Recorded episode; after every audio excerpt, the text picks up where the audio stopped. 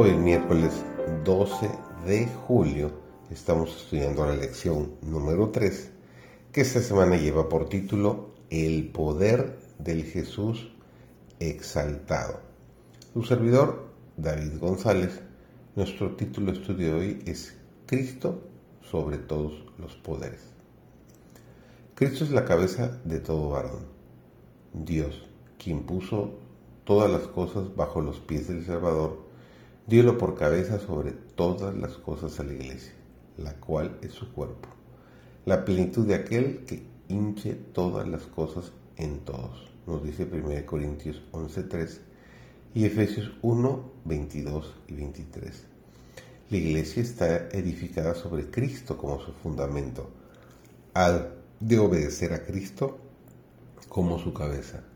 No debe depender del hombre, ni ser regida por el hombre Muchos sostienen que una posición de confianza en la Iglesia les da autoridad para dictar lo que otros hombres deben creer y hacer. Dios no sanciona esta pretensión. Los primeros cristianos estaban llamados a menudo a hacer frente cara a cara a las potestades de las tinieblas. Por medio de sofistería y persecución el enemigo se esforzaba para apartarlos de la verdadera fe. Ahora, cuando el fin de todas las cosas terrenales se acerca rápidamente, Satanás realiza desesperados esfuerzos por entrampar al mundo. Inventa muchos planes para ocupar las mentes y apartar la atención de las verdades esenciales para la salvación. En todas las ciudades, sus agentes están organizando empeñosamente en partidos a aquellos que se oponen a la ley de Dios.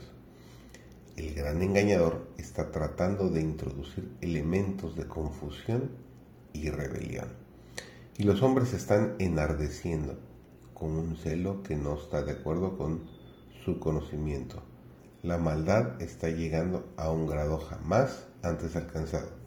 No obstante, muchos ministros del Evangelio claman paz y seguridad pero los fieles mensajeros de Dios han de seguir rápidamente adelante con su obra.